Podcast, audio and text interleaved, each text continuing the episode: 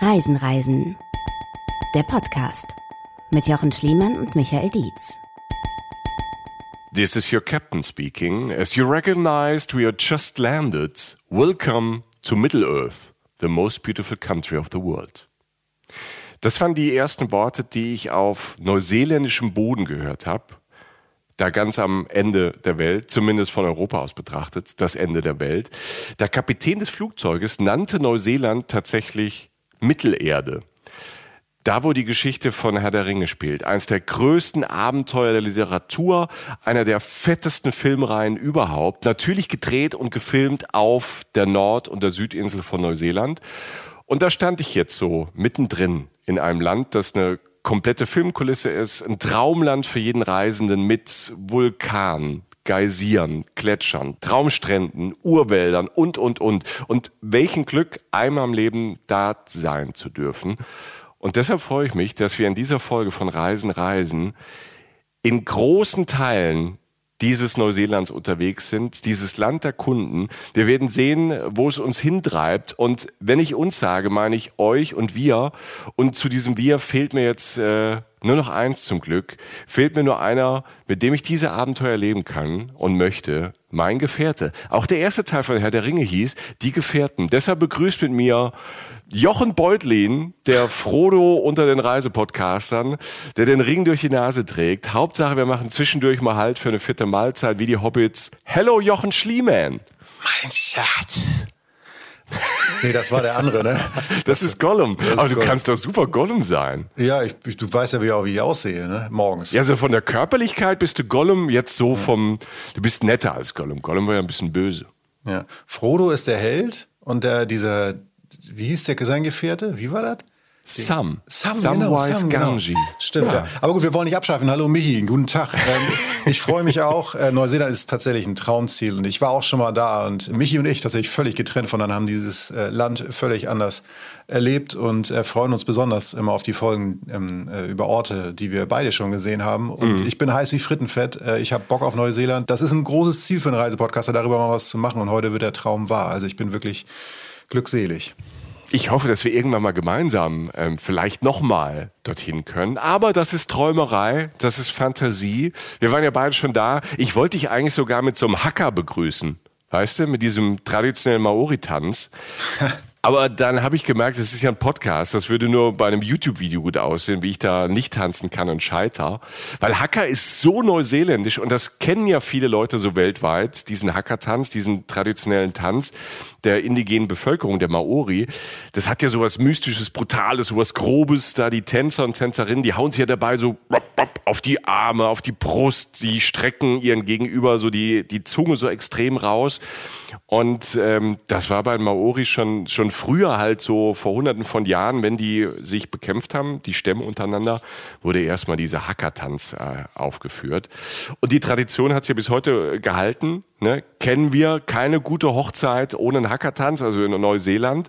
Und weltweit ähm, ist der Hacker berühmt geworden durch dieses neuseeländische Rugby-Team, die All Blacks. Vor jedem Spiel führen die so einen Hacker auf. Riesenshow, so aus Tanz, Kraft, Singen und Schreien. Hätte ich gern für dich gemacht, Jochen. Ja, da bringst du auch viel mit. Ne? Also so irgendwie so bestialisches Verhalten, nein, beziehungsweise also Brust raus und Zunge raus und so, also auch, das auch Grunz, geschafft. Grundgeräusche, ja. das ist ja alles so in deinem Repertoire eigentlich drin, des normalen menschlichen Umgangs. Von daher ähm, hätte das wahrscheinlich relativ schnell funktioniert. Aber ich bin dennoch tatsächlich froh, immer noch froh, dass wir ein Audioprodukt machen, um es mal in Mediensprache auszudrücken, damit ich, wie du immer so schön sagst, wir sind Radiogesichter, wir sind mhm. Podcast-Gesichter und ähm, die optische Ebene vermisse ich in dieser Sekunde nicht wirklich. Aber jetzt gleich äh, werden wir natürlich alles dafür tun, dass ihr diese Bilder vor Augen bekommt, die wir auch haben. Denn Neuseeland ja. ist ein einziges Gemälde. Das äh, hast du sehr schön poetisch gesagt. Und es hat natürlich, deshalb habe ich es direkt angesprochen, viel auch mit Maori zu tun, der indigenen Volksgruppe die schon viel, viel, viel früher dort war in Neuseeland ähm, als die Europäer. Und der Hackertanz, ähm, das ist sowas, was Neuseeland natürlich weltweit so ein bisschen berühmt gemacht hat vor Sportveranstaltungen, alles mögliche. Es tanzen übrigens auch Frauen und mir hat äh, eine Maori ähm, dort in Neuseeland mal erklärt, auch nicht Maori sind immer herzlich eingeladen mitzutanzen, wenn man ungefähr sich damit äh, bisschen auseinandersetzt, das versteht und die Tradition, die Kultur respektiert, darf man auch als Nicht-Maori das machen und dann wird man herzlich eingeladen. Und da sind wir auch schon wieder bei Neuseeland und Neuseeländern und Neuseeländerinnen. Sie sind so dermaßen gastfreundlich, nett, offen, Ne, gut gelaunt, lustig, immer mit so einem Spruch, das werden wir auch noch hören im Podcast. Ich war damals direkt hin und weg, obwohl ich so eine unfassbare lange Anreise hinter mir hatte, Jochen. Du ja dann wahrscheinlich auch. Das ist halt wirklich auf der anderen Seite dieses Erdballs. Ja. Und ähm, durch den Jetlag stand ich damals, ähm, als ich da ankam in Auckland und wusste nicht, wo oben und unten ist. Ja. Aber sowas von, also das ging mir tatsächlich, wo du sagst, genauso. Also ich meine, die Anreise mhm. ist ja praktisch 24 Stunden so ungefähr mit Zwischenstopps und so. Ne? Also ich habe es jetzt nicht genau mehr auf dem Zettel, aber es ist einfach nicht, es ist verdammt lang. Das würde sozusagen zum ersten Tipp führen, den ich hätte, den du wahrscheinlich auch, weil man muss zwischenstoppen, wenn man nach Neuseeland reist. Ja, das, das ergibt Sinn. Kein, kein ja, Flugzeug, ja. glaube ich, auch fliegt so lang. Ich weiß nicht, ob das, ich glaube nicht. Für mich war das eine schöne Möglichkeit, beim Zwischenstopp dann noch ein paar Tage einzulegen. Das sei nur kurz eingeschoben. Ähm, also ich bin damals über Seoul geflogen, über Südkorea. Ach, cool. Genau in der Mitte ja. der Strecke. Und dann habe ich irgendwie so geschaltet und habe gedacht, wie geht denn das? Kann man da kurz sein? Ging. Mhm. Ähm, gut, Seoul oder beziehungsweise Südkorea ist da sehr unkompliziert. Ich weiß aber auch aus Erfahrung, dass es zumindest relativ oft in China auch so ist, dass ändert sich ja mal, dass man auch so 72 Stunden ohne, ohne Visum oder so ohne großen Visumstrara in der Stadt sich aufhalten kann als Zwischenstopp. Deshalb, man kann unterwegs was mitnehmen. Und so 24 Stunden Seoul damals waren toll. Also es war echt so eine kleine Reise vor der Reise. Das sei erstmal der erste Tipp, den ich so mitgeben kann. Man kann den Weg dann sozusagen wirklich zum Ziel machen und nach was ganz, weil du fliegst ja durch um die ganze Welt. Du fliegst ja wirklich durch, das war, ist ja eh das Bizarre an Neuseeland. Jetzt komme ich nämlich zu diesem Jetlag-Thema. Du fliegst um die ganze Welt. Du fliegst ja praktisch an Afrika vorbei, an, über Asien und, und so weiter und wirklich verschiedenste Kulturen und so, und nimmst die zum Teil, wie gesagt, dann auch vielleicht nochmal mit, wenn du Glück hast und kommst halt an. Und, und ich weiß noch, als ich ankam, wo du sagtest Jetlag, ich habe mich in so einen Dorm eingemietet, in so ein Dormitory, weißt du? Also so, so, so. In einem Hostel, also mit so einem Schlafsaal. Genau, also kohlemäßig, ne? Also einfach so, ähm, ich mhm. wollte irgendwie Kohle sparen, da pennen dann auch andere Leute, die man nicht kennt und so. Doppelbett, ich dann oben, ich schlafe immer gerne lieber oben. Und äh, habe aber eh nichts mehr mitgekriegt, weil ich noch nie in meinem Leben so tief und so lang geschlafen habe damals, wie damals, weil das wirklich der Jetlag komplett dich durcheinander bringt, weil du wirklich ja einmal um, um den Erdball oder halb um den Erdball fliegst. Und äh, bin irgendwann aufgewacht. Äh, wirklich kein schöner Raum. Fenster zu so einer schmalen Gasse hin, also wirklich nur Beton auf der anderen Seite, so ein bisschen Licht fiel rein, so ein bisschen Straßengeräusch und brauchst erstmal eine Sekunde, wo mhm. bin ich? Ne? Denkst du, was, ja. was ist los, Alter? Wo bin ich? Und dann so, fuck, ich bin in Neuseeland. Entschuldigung für die Sprache. War ähm, Französisch und hieß äh, schön. Und äh, bin dann aufgestanden und aus dem Bett rausgefallen fast, runtergetorkelt. Und das ist das, was ich meine. Du fliegst über Asien und sonst was rüber und komm rein in so eine, fast so eine Art britisches Pub. Mhm. Hab so einen Teppich auf dem Boden, so eine Bar. Da lief erstaunlich gute Musik. Übrigens in Neuseeland gibt es viele gute Musik. Und ich saß dann so und äh, an der Bar und bin erstmal aufgewacht. Und die neuseeländische Barkeeperin war sehr, sehr nett, hat sich mit mir unterhalten. Ich habe sofort andere Reisende kennengelernt und dann ging's los. Der Tag wartete draußen und ich habe angefangen, meine Reise zu planen. Dieses schöne Anfangsreisegefühl setzte dann in diesem Jetlag wirklich ein. So, du guckst einen Reiseführer, du guckst ins Internet, du willst was essen, du willst was trinken und die Reise fängt so an, du hast so Bock und gehst erstmal wieder ins Bett, weil du Jetlag hast. Aber gut, ich habe das, ja. ich habe das bei diesen Jetlags ähm, darunter nach Neuseeland oder in Australien auch schon erlebt, dass ich da versucht habe. Und das Beste ist ja auch durchzuhalten, wenn man da morgens früh landet irgendwie, dass man den Tag noch irgendwie durchsteht. Was aber wirklich gefährlich ist, ist dass, also ich bin schon ein, zweimal, wo ich irgendwo nur saß und hatte eine Tasse Kaffee in der Hand und bin währenddessen oder auch in Gesprächen weggenickt. so ein Sekundenschlaf, ja, weißt du? Ja, so brutal. Du, noch, du hast, das ist brutal. Das ist brutal. Du hast eine Cola in der Hand oder eine Tasse Kaffee und nickst einfach so weg. Dein mhm. Kopf fällt einfach so während dem Gespräch so nach vorne weg, weil das so ballert. Mhm. Ähm, das kenne ich auch nur aus Australien oder Neuseeland, dass der, der Chatlag halt wirklich hart ist. Und das sollte man, glaube ich, in jede Reise einfach vorher mit einplanen. Deshalb sind Stopover ist ein, ist ein toller Tipp, weil wenn man schon mal zwei Tage in Seoul ist, hat man ja schon mal ein paar Stunden von diesem Riesen-Jetlag schon vielleicht sogar gemeistert mhm. oder der Körper gewöhnt sich da schon dran. Mhm. Weil bei jeder Reise dort runter, sage ich mal, in, in den Süden, Süden, Süden, wird man die ersten zwei, drei, vier Tage immer so ein bisschen damit zu kämpfen haben. Deshalb ist es ja auch gut, wenn man solche Reisen macht, dass man sich ähm, wirklich viel Zeit nimmt für so eine Reise. Also wirklich mal wirklich den großen Jahresurlaub, das macht man ja auch nicht so oft nach Neuseeland zu fahren, dass man wirklich sich einmal sagt, okay, jetzt nehme ich mir vier, fünf, sechs Wochen und fahre da runter, ist natürlich dann auch ähm, unter Umweltaspekten ist ja eh schon Wahnsinn, da runter zu fliegen. Und wenn man das macht, dann am besten viel Zeit dort verbringen, für einen langen Zeitraum da zu sein und natürlich den Flug kompensieren, ähm, am besten mit unserem Partner mal Climate. Die ähm, nehmen das Geld und stecken das dann wieder in gute CO2-Projekte. Das sollte man Minimum machen, wenn man nach Neuseeland runter ist. Und man braucht da wirklich Zeit, um dann auch dort wirklich mal anzukommen, sich, ich sage das hässliche Wort, aber es passt da wirklich auf vielen Ebenen, sich zu akklimatisieren. Ich weiß noch, mein Zeitfenster war damals ähm, wirklich so, so ein Urlaub, den man alle zehn Jahre vielleicht mal so mit Glück nehmen kann. Ne? Man ist dankbar, Demut. Ne? Waren vier Wochen, die ich hatte, die, die ich sagte, wenn ich darunter fliege, dann müssen es vier Wochen sein. Ich habe wirklich zwei Wochen Nordinsel, zwei Wochen Südinsel. So habe ich es mir einfach mhm. erstmal eingeteilt. Um irgendwie der Sache das Fenster zu geben, dass es dann auch ungefähr so braucht. Es kann nie genug sein.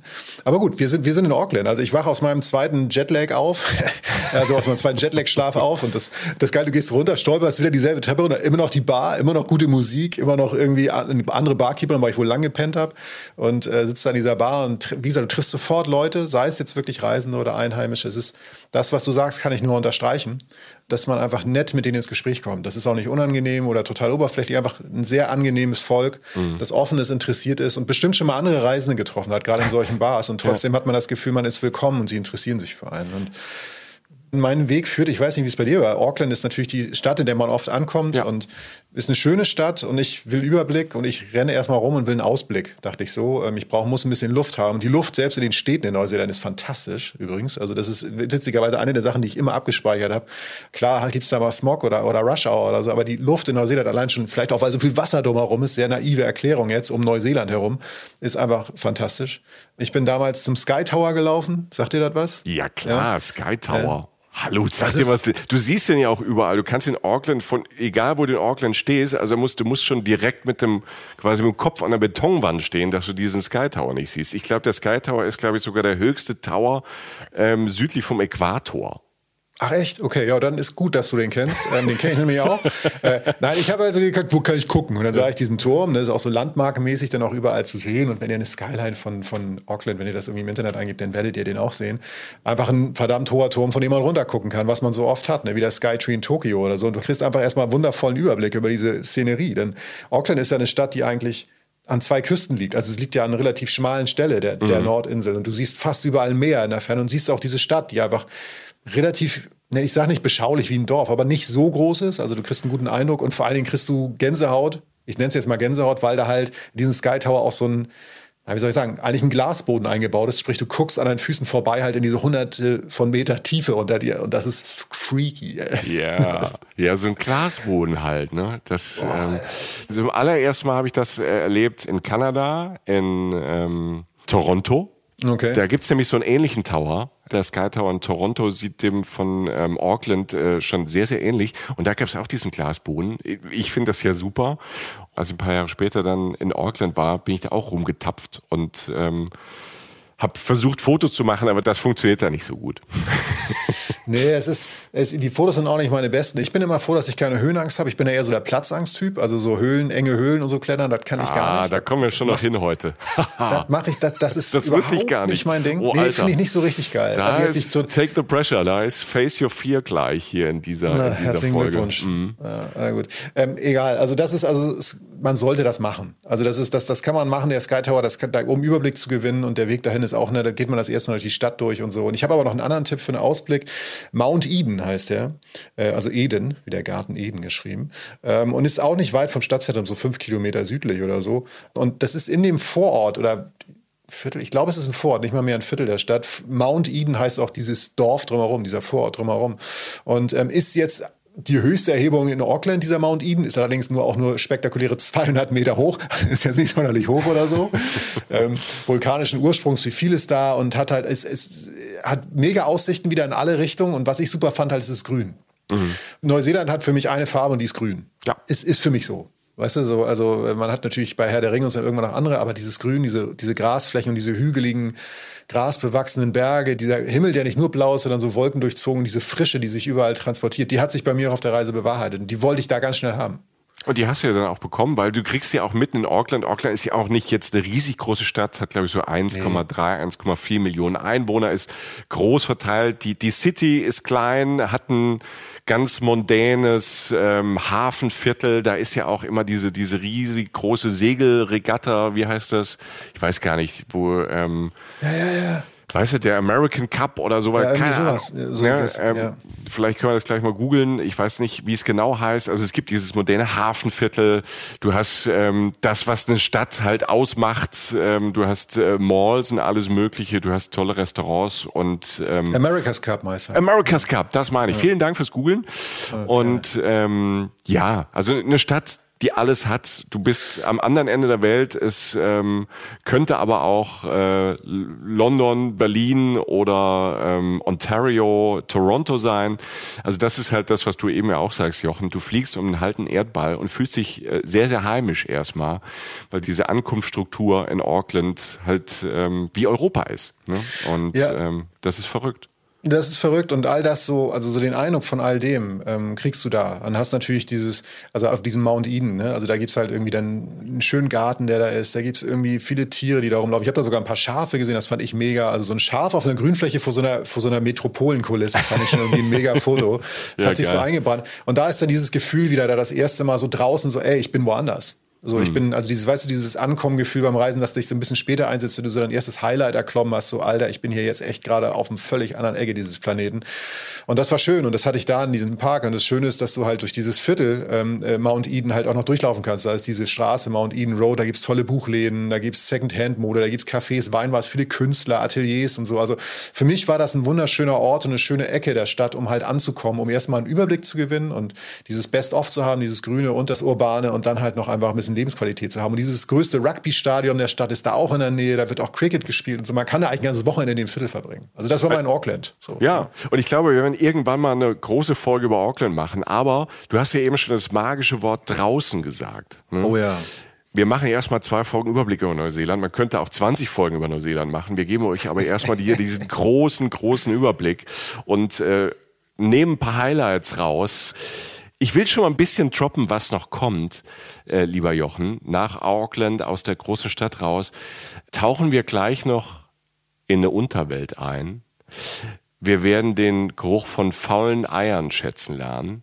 Mhm. Wir essen wie die Maoris und, hallo, wir sind die Gefährten. Wir haben ein Ziel, Jochen und ich. Wir machen uns auf den Weg. Wir versuchen es zumindest zu erreichen. Wir machen uns auf den Weg nach Mordor. Oh Mann, Alter. Zum ich Schicksalsberg aus Herr der Ringe, da wo sich das, wo sich alles entscheidet. Also wenn ihr die Bücher nicht gelesen habt, wenn ihr die Filme nicht äh, gelesen habt, es ist wirklich das Finale, das dramatische Finale, wo es um Leben und Tod geht. Und das ist ähm, in Neuseeland gefilmt worden. Und da kann man auch wirklich hin. Und wir wollen zu dieser Filmkulisse hin und dass Jochen, keine Ahnung, sein Bauchnabel-Piercing da ins Feuer wirft und äh, das Gute Was gewinnt gegen das, das Böse. Mit diesem Piercing? Es geht doch um den Ring. Ich habe keinen. Ich bin nicht so der Ringtyp. Du bist der Ringträger.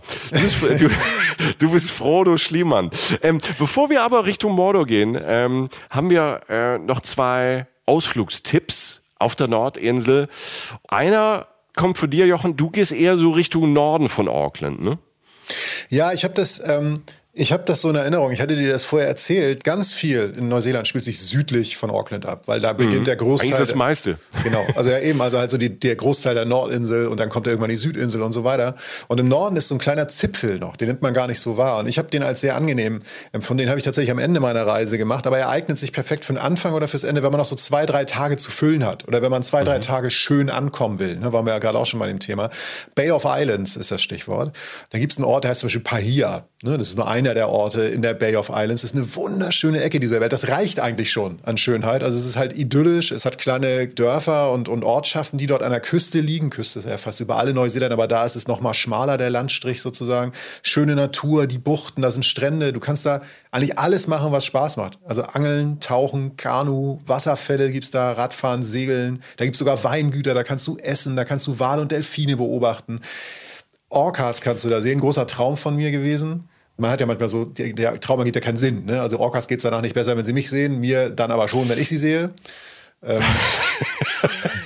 du kannst jetzt sagen, den Orcas geht's doch besser, wenn sie mich sehen. Ich weiß nicht. Ich, ich, ich denk's mir. Alle denken sich's gerade. Ja, Rede ja. einfach weiter, Jochen. Wir sind bei dir. Es ist auf jeden Fall, es ist vor allem mega chillig da auf der Ecke bei der Bay of Islands und auch die drumherum, die Landschaft. Gutes Essen, gute Leute und es ist eine wunderschöne Art zu sein, sozusagen. Du musst da gar nicht viel machen. Und wenn man ein paar Tage hat, einfach dahin. Ähm, ich habe damals sogar, jetzt, jetzt hast du mich sowieso, ich habe einen Orca adoptiert, Alter. Den habe ich nicht mit nach Hause genommen. Aber es gab so ein, äh, von so einer Vereinigung, die gibt es immer noch, Orca Research Trust heißt das in mhm. Neuseeland. Die haben Adopt an Orca gehabt. Und da konnte man für eine Geldspende für, die, äh, für den Schutz von Orcas und für die Forschung an Orcas konnte man so eine Urkunde kaufen. Die kann man jedes Jahr erneuern. Die habe ich meinen Eltern mitgebracht. Wir haben jetzt einen Orca adoptiert. Das ist doch ganz stark. Nett. Ja. Aber dem Orca geht's gut? Ist es immer derselbe Orca? Hat er jetzt irgendwie so ein Herz mit Jochen tätowiert oder wie? wie genau, auf dem Unterarm. Wie läuft das? Ja, ja, O ja. plus J, ne? Und dann, äh, dann läuft das. Der hat dann auch mein Piercing gekriegt bei der Hochzeit und dann sind wir in Sonnenuntergang geritten. Stark. Nein, sowas nicht. Eine Sache noch zu diesem. Zu diesem oh, ich habe gerade Bilder im Kopf, wie du einen Orca reitest. Ja, ist fantastisch. Toll, ja. Als ich wiederkam vom Orca-Ritt, ähm, gab es noch mhm. einen kleinen Tipp, den ich noch geben will. Da gibt es einen Ort, der heißt Kawakawa tatsächlich. Und da ist was, was du nicht glauben wirst. Ähm, da ist die 100-Wasser-Toilette. Ich glaub's nicht. Ja, das glaubst du wirklich nicht, weil ähm, nee. da geht es nicht um die Spülung bei 100 Wasser Toilette, sondern halt das ist äh, in dem Sinne normal zu benutzende Toilette, nur halt designt und äh, entwickelt und teilweise mitgebaut von Friedensreich 100 Wasser, nämlich 100 Wasser, mhm. diesem österreichischen Künstler. Ja. ja checkt mal unsere Wien-Folge, wenn ihr wollt, da ist relativ viel zum 100 Wasser Haus drin in Wien. Der Mann hat ziemlich viel Zeit in Neuseeland verbracht und hat da auch Land gekauft und hat da sehr, sehr naturnah gelebt und hat halt auf Anfrage der Gegend dort halt eine Toilette in seinem Stil gebaut und die ist da in diesen Ihr werdet das sehen, wenn ihr das eingebt ähm, im Internet. Geschwungene Form, bunte Farben, unregelmäßige Keramikfliesen, sowas. Und es ist, ich glaube, da wird öfter fotografiert, als die Toilette überhaupt benutzt wird. Die kann man theoretisch benutzen. Ich habe auch nur ein Foto gemacht. Okay. Ich und der Orca, da bin ich weitergeritten. Da ist auch das Grab von 100 Wasser und so. Es ist total abgefahren, finde ich, weil ein Österreicher da begraben ist und so. Und die Geschichte mit ihm und Asien und, und, und Neuseeland ist eigentlich sehr spannend. Und das wäre mein Tipp für den ganzen Norden. So, ja. Ja, Jochen hängt wieder am Norden fest. Ne? Ich ähm, habe was, äh, noch einen Ausflugstipp in den Osten. Okay. Muss ich kurz überlegen. Ja, in den Osten äh, von ähm, Auckland. Und äh, östlich von Auckland, so zwei Stunden weg von Auckland, beginnt erstmal ein Strandparadies. Und zwar die Coromandel Halbinsel. Das ist so eine der beliebtesten Urlaubsregionen in Neuseeland. Also von den Neuseeländern und Neuseeländerinnen selbst. Ne? Die fahren da unfassbar gern hin, weil auf diese Halbinsel sag ich mal, du kannst auch tatsächlich alles machen. Du bist in zwei Stunden halt raus aus Auckland, raus aus allem. Ne? Da ist dann ähm, wirklich alles so relaxed, dass jeder seinen eigenen Privatstrand haben kann. Na also, ja. Weil es halt so viele Strände gibt. Ne? Da gibt's halt mehr Strände als Menschen. Deshalb ist es da auch so beliebt, weil man hat wirklich viel Platz, viel Raum. Und da sind jetzt keine Strände von der Stange. Ne? Ich hau euch mal ein Bild in den Kopf, wie ich das da erlebt habe. Stell dir vor, ihr seid auf dieser Halbinsel. Jetzt noch nicht direkt am Strand, sondern so so paar hundert Meter, vielleicht ein, zwei Kilometer weg von, von, vom Strand. Und ihr lauft gerade durch so einen saftigen grünen Urwald. Fahne in allen Größen. Die haben so ihre Blätter so aufgestellt, als wollten sie euch umarmen. Ne, die haben so, so riesen, riesen Blätter. Das gibt's in allen Größen, die Fahne in Neuseeland. Und über euch ein Dach von Baumwipfeln, also Bäume, richtig hohe Bäume. Und die sind so dicht, dass man kaum den Himmel sieht. Nur ab und zu durch diese grünen Blätter blinzelt immer mal wieder und glitzert so ein bisschen die Sonne. Es ist relativ laut da sogar in diesem Urwald. Vögel und Insekten schwirren rum. Wenn es mal nicht ganz so laut ist, hört ihr auf einmal was, was ihr kennt, aber erstmal gar nicht orten könnt. Und das ist das Rauschen. Das sind die Wellen, das ist die Brandung. Und das mischt sich dann. Also dieses Urwaldgefühl, irgendwo tief drin, im Nirgendwo zu sein und dann hört ihr aber Wasser. Und genau in diese Richtung bin ich damals weitergelaufen und genauso habe ich es auch erlebt. Und dann werden die Bäume werden immer kleiner und man tritt raus aus diesem Wald so wieder auf diese grünen Wiesen, die immer überall in Neuseeland sind mit diesen, diesen kleinen Hügeln. Und dann guckst du nach vorne, der, der Wald hört auf und du siehst am Horizont zwei Sorten Blau und eine grüne Kante. Also raus aus dem Wald, auf einmal siehst du das Blau des Himmels und das so ein bisschen gebrochen ist durch die typischen für Neuseeland langgezogenen weißen Wolken. Und wir laufen weiter dahin auf diese grüne Kante und äh, merken, ui, das ist ja eine Klippe, eine mächtige Klippe. Und dann stehst du, du bist raus aus so einem Urwald, übers Grüne gelaufen, an so eine Klippe, die geht 20 Meter nach unten. Und da siehst du eine gelbe Bucht, gelber Sandstrand, kein Mensch da. Und es kracht plötzlich. Also so Urgewalt kommen dann auf einmal. Du merkst es so richtig. Wellen, die brannten so richtig gegen einen der Felsen da unten. Das ist so ein Wow-Gefühl, das man hat. Und du bist wirklich ganz alleine. Es ist sonst niemand da. Es ist jetzt keine Tour oder es ist jetzt irgendein Hotspot, sondern es ist einfach ein Platz auf der Halbinsel auf Coromandel. Und ich weiß gar nicht genau, wo dieser Ort war. Ich muss euch das auch gar nicht sagen, weil diese Orte gibt es dort überall. Ne? Also solche Szenarien könnt ihr dort überall hunderte Male erleben. Und deshalb da auch nochmal der unbedingte Tipp, das zu machen. Das fand ich wirklich flashig und äh, tolle Strände. Einen, den habe ich wirklich ins Herz geschlossen. Ähm, Hahai heißt der Strand. Mhm. Da findet ihr, finde ich, eines der coolsten Stücke Steine in Neuseeland, nämlich ähm, Cathedral Cove. Das ist so ein natürlich entstandener Fels mit so einem riesigen bogenförmigen Höhlendurchgang in so einem ganz weißen Felsvorsprung. Und diese, dieser Felsvorsprung mit diesem Bogen in der Mitte, der trennt so zwei abgeschnittene Buchten. Und durch diesen Bogen, wenn du da durchläufst, kommst du von einer zur nächsten Bucht. Und diese Bogen erinnern halt so an so eine große Kathedrale, als wärst du wirklich genauso schön gebaut, ist es aber nicht. Ne? Es ist abgefahren, das ist halt einfach so passiert über die Jahrhunderte. Man kann da auch Kanutouren hinmachen übers Meer und du kommst dann übers Meer da drauf äh, zugefahren. Ähm, das habe ich nämlich gesehen, als, als ich vor diesem Ding stand und sagte, das kann nicht sein, das hat die Natur gemacht. Und dann kommt da halt links so eine Gruppe, äh, die mit dem Kanu unterwegs ist und sich das vom Wasser aus auch noch anguckt. Also das ist nochmal wirklich 1A Strand und äh, drumherum dann am Strand, das ist ja dann auch wieder so das Unding. Du denkst, es ist alles perfekt und guckst ja noch. Da stehen auch noch Bäume am Strand, dass du noch ein bisschen Schatten hast. Ne? Das kommt da auch noch dazu. Ne? Also es ist perfekt dort, wirklich zum Hinfläzen, chillen, schwimmen, Picknick machen, Kaltgetränke dabei und du hast wirklich das Gefühl, du bist im Paradies. Ne?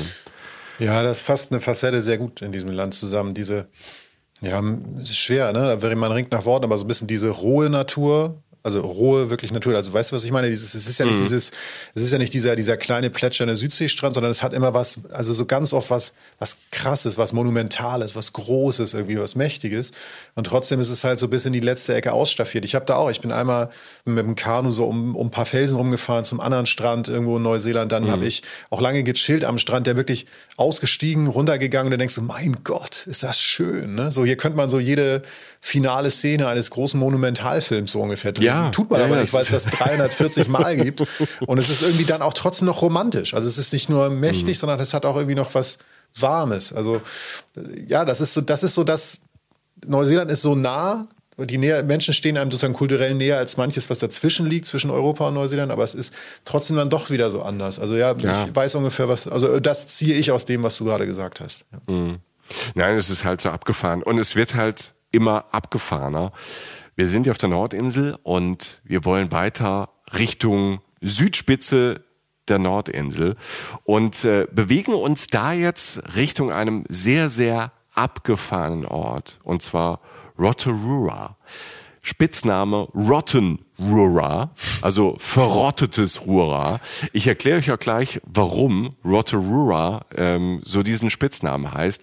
Denn der Ort ist so heiß wie ein Vulkan das ganze Gebiet rund um diesen Ort ist eine einzig große Thermalquelle und ist Teil des pazifischen Feuerrings. Deshalb ist die Region, also die ganze Ecke, eines der weltweit aktivsten geothermetischen Felder überhaupt. Ich glaube, es heißt nicht geothermetisch, sondern geothermisch. Aber ich, ich weiß, was du meinst. Aber krass. Ich bin ja kein Geograf. Ne? Ja, ich aber, aber ich, ja, du, also dann geothermisch ist das mit das Abgefahrenste, was es gibt. Nicht gefährlich. Ne? Es ist ein ganz normaler Ort.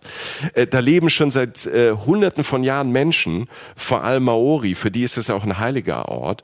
Für mich ist es halt ein unfassbar abgefahrener Ort, weil man fährt auf diesen Ort zu und denkt auf einmal, was, was ist denn da vorne los? Was ist das für ein Dampf? Wo kommt der her? Der Dampf kommt aus dem Boden.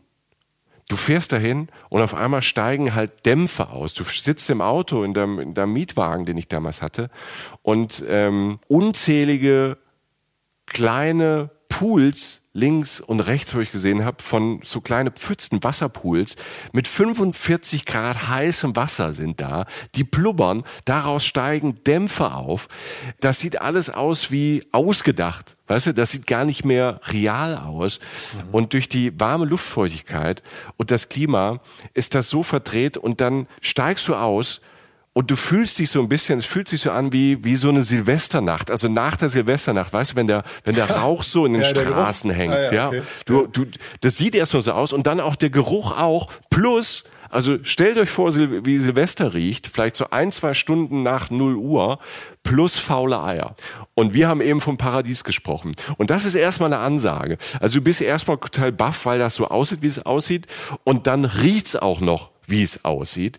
Und natürlich, ich war da jetzt 24 Stunden, ich habe da auch sogar übernachtet, man gewöhnt sich irgendwann dran, aber am, am Anfang ist das schon eine harte Ansage da in Rotorua. Das ist krass, weil wir uns ja sozusagen, das ist lustig, weil sich jetzt schon so viele Facetten dieses, also, ne, also Neuseeland ist ja unglaublich facettenreich, was so, mhm. was eben, was die Landschaft und so angeht. Und wir bewegen uns ja wirklich gerade so wie Frodo und Sam so durch die ganzen Welten, weil das ist ja wieder eine Welt für sich, die du ja beschreibst. So ein Zwischenmordor oder irgendwie so ein kleines, äh, so ein kleiner dunkler Teil des Films, den wir gerade erleben. Interessant, interessant. Ich war da nicht. Ich bin begeistert. Ich dachte nämlich halt, wenn du sagst, von so einer Aktivität sprichst, dann denkt man ja oft auch an Gefahr und denkt oft so an ja, Japan ja. und die, die Ecke da oben oder halt so auch sowas wie Kalifornien, das ja auch nah an solchen Ecken liegt, wo es einfach ganz viele Erdbeben gibt. Und das hört man aus Neuseeland nicht. Das habe ich kurz gestutzt, aber abgefahren. Ja. Okay. Ist, und der Höhepunkt dort, ne, es ist so surreal und man läuft da durch und du hast das immer, du hast natürlich auch so ein Parts in der Stadt, es gibt so Industriegebiete und so, die sind ganz normal. Aber so in dieser alten, dieser alten Kernstadt, in dieser alten Maori-Stadt, in diesen quasi, in diesen begehbaren Thermen, dann gibt es dann einen Geysir. Der heißt Pohutu. Der ist nur fünf Minuten von der Innenstadt, also da, wo das Zentrum ist, wo die Mall steht. Ne? Fünf Minuten von da, läuft zu Fuß, ähm, läufst du dahin und da ist ein Geysir und der bricht 20 Mal am Tag aus. 20 Mal am Tag spuckt das Ding eine Fontäne. Bis zu 30 Meter hoch haut dieser Geysir halt einfach warmes Wasser aus der Erde in die Luft. Da entsteht dann in 20, 30 Meter Höhe so eine Feuchtigkeitswolke. Und die hängt dann in der Luft und wabert in der Luft und dann über die Stadt, weil das ist ja eh schon alles so feucht. Das verschwindet nicht sofort, sondern irgendwie ist dann ein anderes Klima. Ich kann es gar nicht beschreiben. Mhm. Es, es fühlte sich anders an, es sah anders aus. Deshalb, man sollte das auf jeden Fall mal erleben. Manchmal muss man ein bisschen länger warten. Also das ist jetzt nicht so, es geht ja nicht auf Knopfdruck dieser Geysir, ne? weil es ist ja von der Natur gemacht, von Mutter Erde. Äh, das, das ist, da sitzt jetzt nicht irgendwo irgendein Typ und drückt ab und zu ähm, für die Touris da mal auf ähm, an und aus. Nee, also es, es, es macht schon Sinn, sich da, keine Ahnung, sich ein bisschen Zeit zu nehmen, dass man das auch mal erlebt. Und gerade diese ganze Ecke macht Sinn, da auch mal eine Tour durchzumachen. Es gibt da verschiedene Tour-Operator wie überall in Neuseeland. Also Neuseeland ist absolut touristisch erschlossen, überall in jeder Ecke gibt's Leute, die euch helfen können. Und äh, ich habe damals da eine Tour durch diesen Ort gemacht, so eine ähm, Tour mit ähm, einer Frau, eine Maori-Frau, die da lebt, eine äh, Studentin eigentlich aus Auckland die in Auckland studiert und ihre Familie da aber hat und äh, sich da mit diesen Touren, weil sie dort aufgewachsen ist, ähm, Geld verdient und da auch in die Richtung äh, Kultur auch studiert. Das hat total Sinn und Spaß gemacht. Denn ich habe in diesen zwei Stunden, wo die Frau mich äh, durch den Ort geführt hat, ähm, so viel gelernt über Maori und auch über Neuseeland dazu.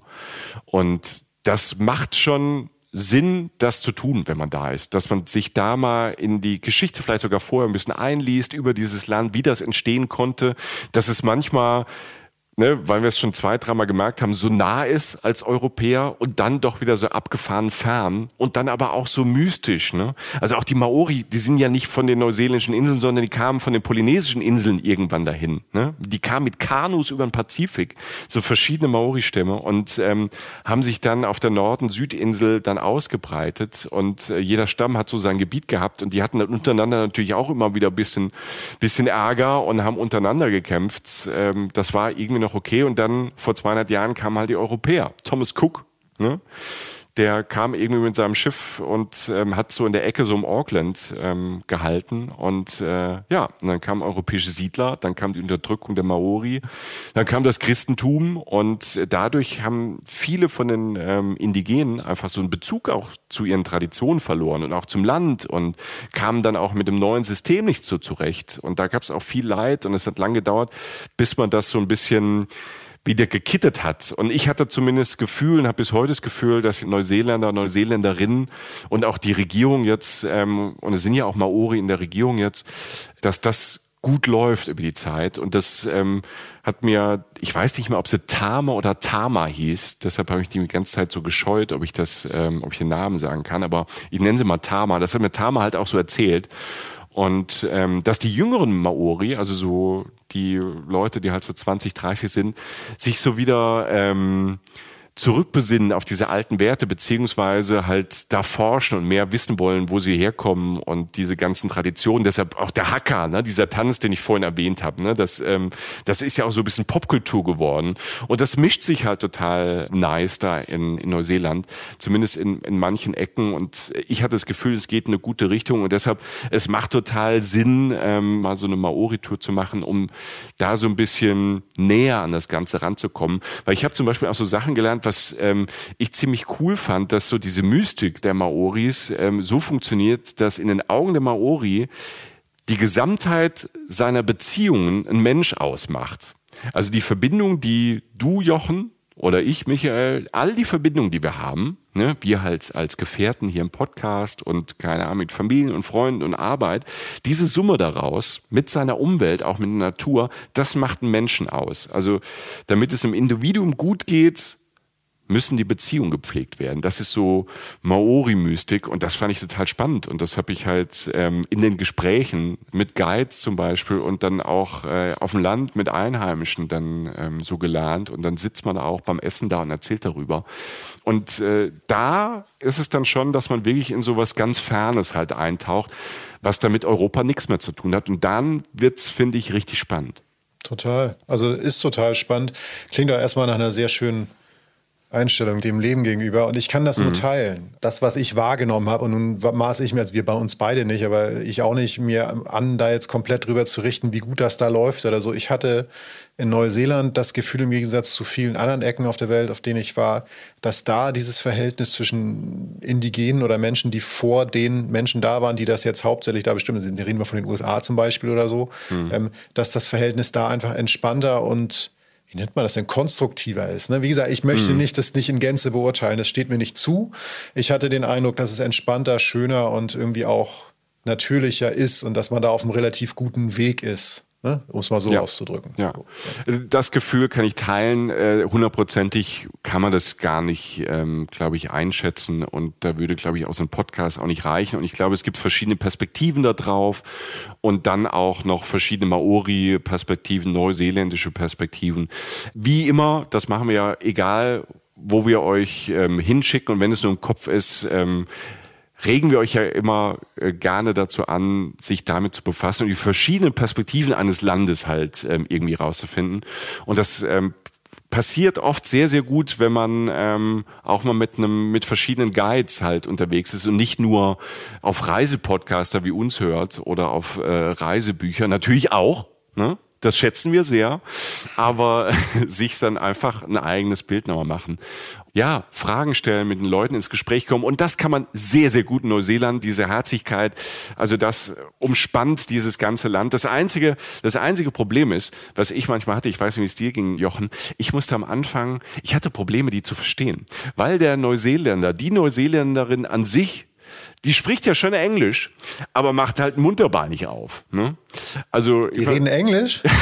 oh, shit, Alter. Und ich dachte die ganze Zeit, nein, nein, es ist, es ist komisch, oder? Also es ja, ist, ist ja, ja völlig okay. Ich finde ihn hochsympathisch, den, den ja. Akzent. Er ist auch nicht so völlig absurd wie der, und bei allem Respekt, das ist voller Liebe, wie der schottische, also den ich teilweise, wenn Schotte mit mir redet, denke ich manchmal so, yo, alles klar. Mhm. Wie gesagt, voller Liebe, das ist eine schöne Sprache. Aber so weit weg ist es nicht, aber es ist ein, es ist ein Ja, ist ein Akzent, den man sonst wirklich nirgendwo hat. So wie so eine Nee, Potenzierung nee. von Australisch. Also das ist eine völlig bescheuerte Aussage, aber du weißt, was ich meine.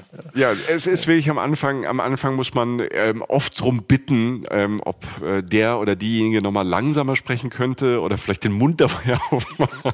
Die Freunde von mir haben Familie da unten und ähm, da habe ich den Vater, Craig äh, hieß er, da zum ersten Mal kennengelernt und zwar am Telefon.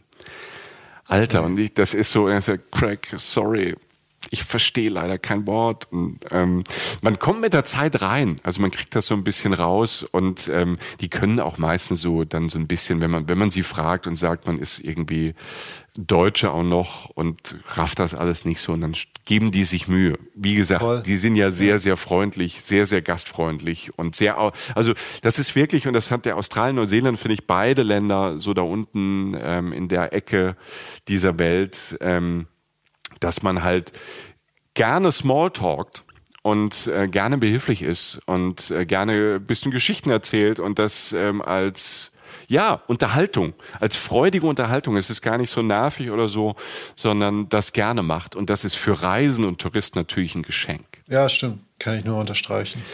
Lieber Jochen, Ja. Frodo Schliemann, du, Ja. wir kommen jetzt, das weiß ich auch erst seit wir jetzt gesprochen haben, zu deiner Okay. größten Prüfung. Ne? Also bevor Gottes wir Willen, was kommt da jetzt ein? bevor wir nach Mordor kommen, kämpfen wir, und vielleicht müssen wir Gandalf anrufen, unseren Telefonjoker Gandalf aus Herr der Ringe, weil ich habe jetzt erfahren, dass du eher so Platzangst hast. Und das nächste Abenteuer, was wir zwei mit euch da draußen erleben, das hat teilweise mit Platzangst zu tun, beziehungsweise man kann es bekommen. Aber ich will vorne anfangen. Wir verlassen nämlich jetzt ähm, diese Schwefelstadt, ähm, diese, diese Vulkanstadt, die so abgefahren ist. Wir lassen den Eiergeruch hinter uns und äh, fahren Richtung Waitomo Caves.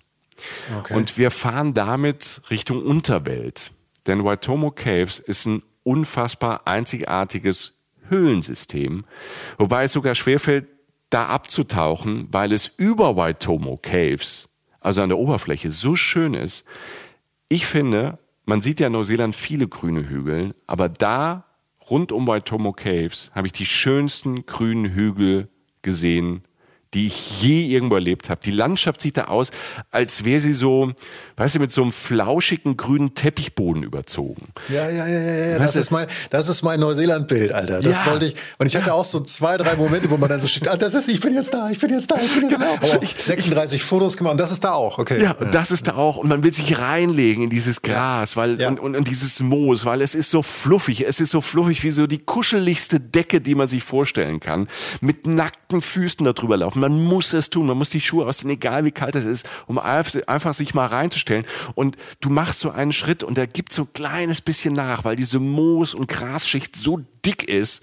Und dann gibt es so ein kleines bisschen nach und es fühlt sich so toll an. Ich habe das natürlich da gemacht und sehr viel gemacht, fantastisch. Und wenn man dann da so ein bisschen rumläuft und irgendwann zieht man natürlich die Wanderschuhe da wieder an oder die Sneakers, dann bin ich auf so eine höheren von diesen Hügeln gelaufen. Und von da hat man eine Aussicht, also einfach, um es mal vorstellen zu können, du hast diesen flauschigen Teppich und dann guckst du auf so einem Hügel immer wieder auf kleine Wäldchen. Im Hintergrund sind wieder Berge, du erkennst so Umrisse, du hast immer diesen Neuseeland-Himmel. Dieser neuseeländische Himmel ist auch irgendwie speziell kaum zu greifen, er ist sehr, sehr weit, du kannst sehr, sehr weit gucken, hast aber manchmal so diese Geschichten dazwischen. Und auf der anderen Seite dann wieder so ganz, ganz langgezogene weiße Wolken, so wirklich so, so Schwärme von Wolken, die so zusammen irgendwie von links nach rechts, von Ost nach West, von Nord nach Süd sich halt bewegen. Dann hast du wieder ganz viel tiefen blauen Himmel, so ganz, ganz blauen Himmel. Und dann äh, kommt wieder so eine Armada Wolken. Und das siehst du von deinem Hügelchen dann aus und guckst aber auch mal in dickere Wälder rein und ähm, immer wieder hast du so kleine Haine von Bäumen, drumherum Farmland, ne, so Farmen, überall stehen Schafe und Kühe und dann diese satten Weiden. Und du willst, ich will gerade schon wieder quietschen vor Glück, weil es ist einfach alles da und es ist gar nicht ein besonderer Ort, wo du hast es an, du Jochen, du hast ja eben gesagt, du hast dieses Szenario an ganz vielen Ecken, dieses Spektakel hast du überall in Neuseeland, das ist Neuseeland. Und ja, und das ist diese Vielfalt, das ist zum einen, erinnert es einen ja immer wieder auch an dieses, was, jetzt wollen wir nicht immer nur auf diesen Film gehen oder auf diese Reihe, auf diese Bücher, aber was Herr der Ringe auch abbildet. Also diese Reise von Leuten durch verschiedene Welten, die aber mhm. in einem großen Land liegen. Und das ist ja Neuseeland. Das hast du da ja, diese Welt, die sich dir eröffnet, ist da ja so, dass du diese kleinen Inseln hast, wie auf dieser Landkarte, die manchmal so gezeichnet wird in diesem diesem Roman oder in dieser Geschichte. Und diese epischen Naturbilder, die aber auch episch klingt so, klingt so, klingt so prollig. Das meine ich gar nicht. Es ist, Neuseeland ist nicht prollig. Es ist einfach, es ist so gemalt, es ist so gemäldeartig, dass du sagst, das ist jetzt eine Version von Natur, wie es sie geben sollte und darf und muss. Und es hat was Spektakuläres, was Großes, aber es ist immer noch es schreit dich trotzdem nicht an. Ich kann das nicht in Worte fassen, aber Neuseeland hat was sehr Dezentes und trotzdem was sehr Monumentales. Und das berührt einen immer so, gerade wenn ein Landschaften berührt. Ich hatte das ganz oft, dass ich so innehielt und dachte so, oh Mann. Ey. Ja, sorry, Jochen. Ja. Jetzt sind wir gerade so im Euphorischen und jetzt ist da diese Lücke, diese gottverdammte Lücke, dieser Spalt ja. in der Erde. Ja. Und da geht's jetzt rein, in die Waitomo Caves. Und ich sagte, die Geschichte wird jetzt, die wird jetzt riesig groß.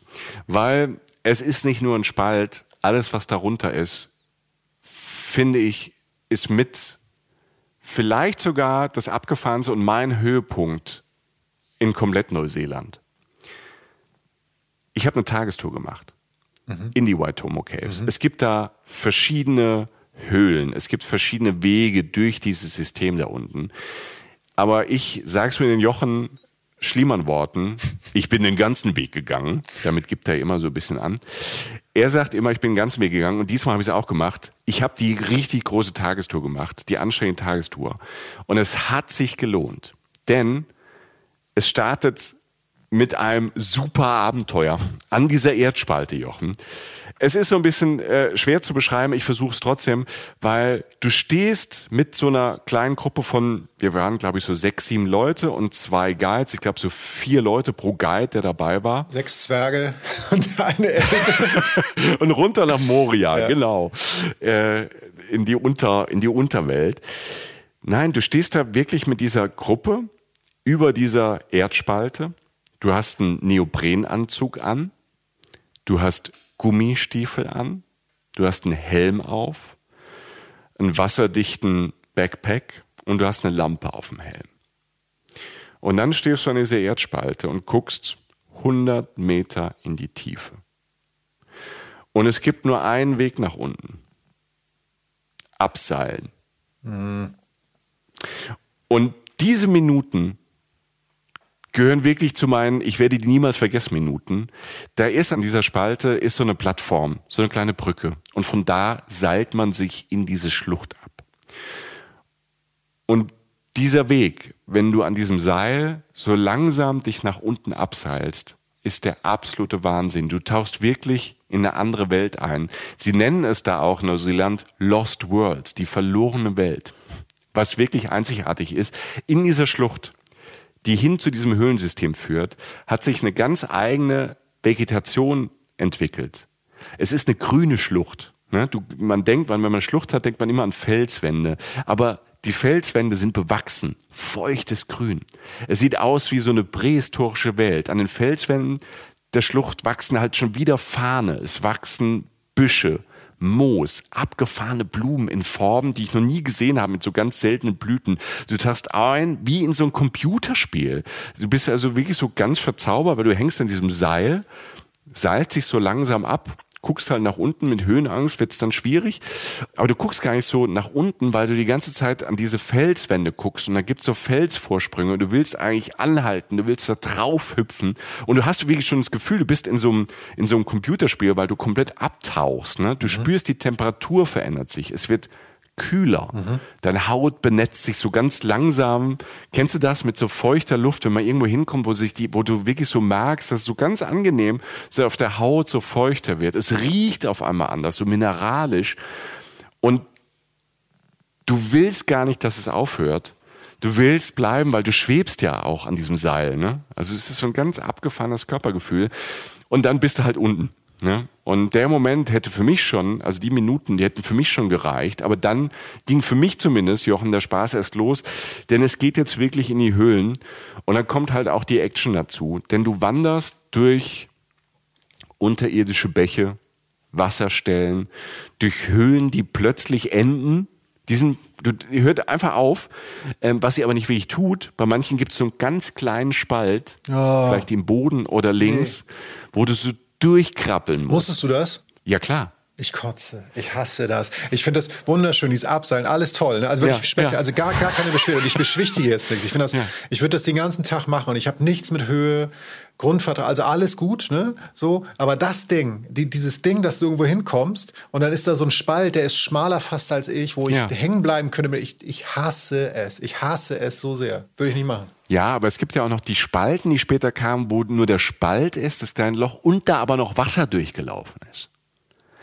Das gab's Und da bist halt, du durchgekleckert, oder? Ja. Und das, ey, was, du hast ja diesen Neoprenanzug an, du hast einen Helm auf, ähm, ne, du hast ja, du hast. Da kann ja alles hängen bleiben. Und dann bleibst du am Helm da hängen und dann kommst du da nicht raus und, oh. Ist das, egal, ist weiter, das der Jochen, der, der auf Hawaii irgendwie nachts ins Alles Wasser gegangen ist? Alles kein Ding für mich, alles kein Ding. Nur, nur dieses, dieses auch enge, so jetzt so, so, so, das geht alles so, also in gewissem Maße, aber dieses, dieses Spaltending, das habe ich einmal irgendwo in Frankreich in so einer Höhle gehabt. Ich weiß, mhm. Canoeing irgendwo in einer, ich, an der Ardèche oder so. Und dann alles gemacht. Ich bin wirklich runtergesprungen, Wasserfälle, Knie. Also ich ja, habe teilweise ja. Gliedmaßen verloren, habe ich das Gefühl gehabt. Völlig egal. Aber als diese enge Spalte, da habe ich gesagt, Ach, nee. Jetzt weiß ich auch, was dir fehlt. Ja. Nee, das Ding ist halt, du, du, du gehst da durch und dann im nächsten Moment bist du aber, es lohnt sich ja, du bist in, in einer Höhle, die so groß ist wie eine Kathedrale. Weißt du, wie so eine, wie eine Mehrzweckhalle auf einmal stehst du in so einem Raum. Und du kannst dann auch wieder nicht fassen, ne? weil das da wieder, du bist durch dieses klitzekleine Loch durch und ähm, gehst halt so von, von, von Raum, von Höhle zu Höhle, unterirdische Wasserfälle. Alter, an manchen Stellen bist du dann, konntest du es nur weiter, weil du halt in den nächsten unterirdischen Pool oder unterirdischen See gesprungen bist, ein bisschen geschwommen und dann weiter. Mega. Und so ging das halt ähm, eine ganze Zeit. Natürlich ist es anstrengend, aber es ging noch. Wir haben auch Pausen gemacht, Landstadt in der Höhle gemacht und ähm, das war toll, hat sich mega gelohnt. Vor allem, weil es gab ja noch eine Abzweigung, die so magisch war. Da unten leben ja auch Lebewesen in diesen Höhlen. Ja, also im Wasser hast du mal ja, so. Gollum. Ja, mein Schatz. Ja. Ich habe Gollum nicht getroffen. Der hatte gerade mhm. Urlaub. Also. Ich habe Aale gesehen da unten. Mhm. Mhm, auch völlig ungefährlich. Das ist ja schön an Neuseeland. Es gibt fast keine gefährlichen Tiere. Nicht so wie Australien. Und da sind aber Höhlen voll mit Glühwürmchen. Oh. Billionen von Glühwürmchen.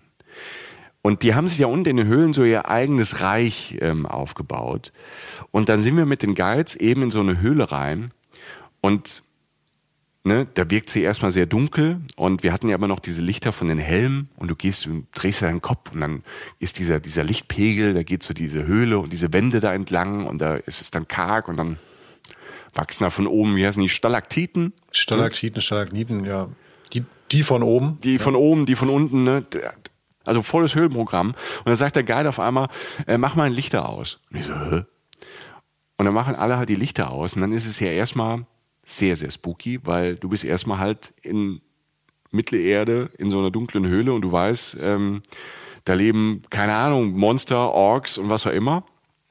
Und dann merkst du, die Augen gewöhnen sich an die Dunkelheit und auf einmal hast du so Lichtpunkte auf der Netzhaut. Es ist irgendwie ein bisschen seltsam. Also für mich war das fast irritierend, weil du diese Dunkelheit hast. Deine Sehnerven, hatte ich so das Gefühl, die drehen so ein bisschen durch. Aber nein, das waren einfach diese bläulichen Lichter der Glühwürmchen. Und es wurden halt dann, wenn deine Augen sich dran gewöhnt haben und es dann ganz dunkel und ruhig war, wurden es halt immer mehr. Und es war so, es gibt ja so, keine Ahnung, wenn man sich ins Schlafzimmer diese Sterne da, diese Leuchtsterne an die Decke macht. Ne? Mhm. Ne? Das ist so die Billo-Version davon. Und die Lucas-Version davon ist unten in diesen Höhlen, weil du kannst nicht, die, die bilden halt, wenn die da da sitzen und teilweise auch da rumfliegen und so, es bildet sich ja die ganze Zeit, bilden sich neue Bilder und neue Blickpunkte. Also ich konnte gar nicht aufhören, das zu gucken. Also Glühwürmchen nicht nur süß, sondern große Künstler, Künstlerinnen, diese Tierchen, wenn die dann so bläulich da, ja, so abgefahrene Figuren an die Wände machen. Also das ist so krass, das war wirklich so herzerwärmend und ähm, dadurch wurde das halt, muss ich ehrlich sagen, einer der besten Tage in Neuseeland und die besten meiner Reisetage ever. Okay, ich, also ich kletter doch durch die Spalte, Alter. also Belohnungsprinzip kennst du, also das ist dann, dann weiß ja. ich das jetzt, das, da mache ich es dann, da bin ich dabei. Also nee, das klingt ja. mega. Das ist ja fast psychedelisch. Also das ist ja, äh, ja. das ist ja die ja. Welt in der, also wir sind eh schon in einer anderen Welt und jetzt nochmal eine andere Welt unter der anderen Welt. Also äh, da kommt ja einiges an Welten zusammen. Mama mia. Ey. Da kommt einiges an Welten zusammen und ähm, deshalb, ich dachte, mit Glühwürmchen kriege ich den Jochen vielleicht für unsere nächste Reise und wenn du dann hier einfach vor dieser Spalte, vor diesem Loch stehst und dann bin ich hinter dir und gebe dir den erlösenden Kick. Ja, und sag einfach Glühwürmchen und dann so ein kleiner Schnipp in den Nacken und dann ist gut. Da bin ich dabei. Cool, Glühwürmchen. Glühwürmchen, ich will Glühwürmchen sehen. So. Ja, das ist, ist so.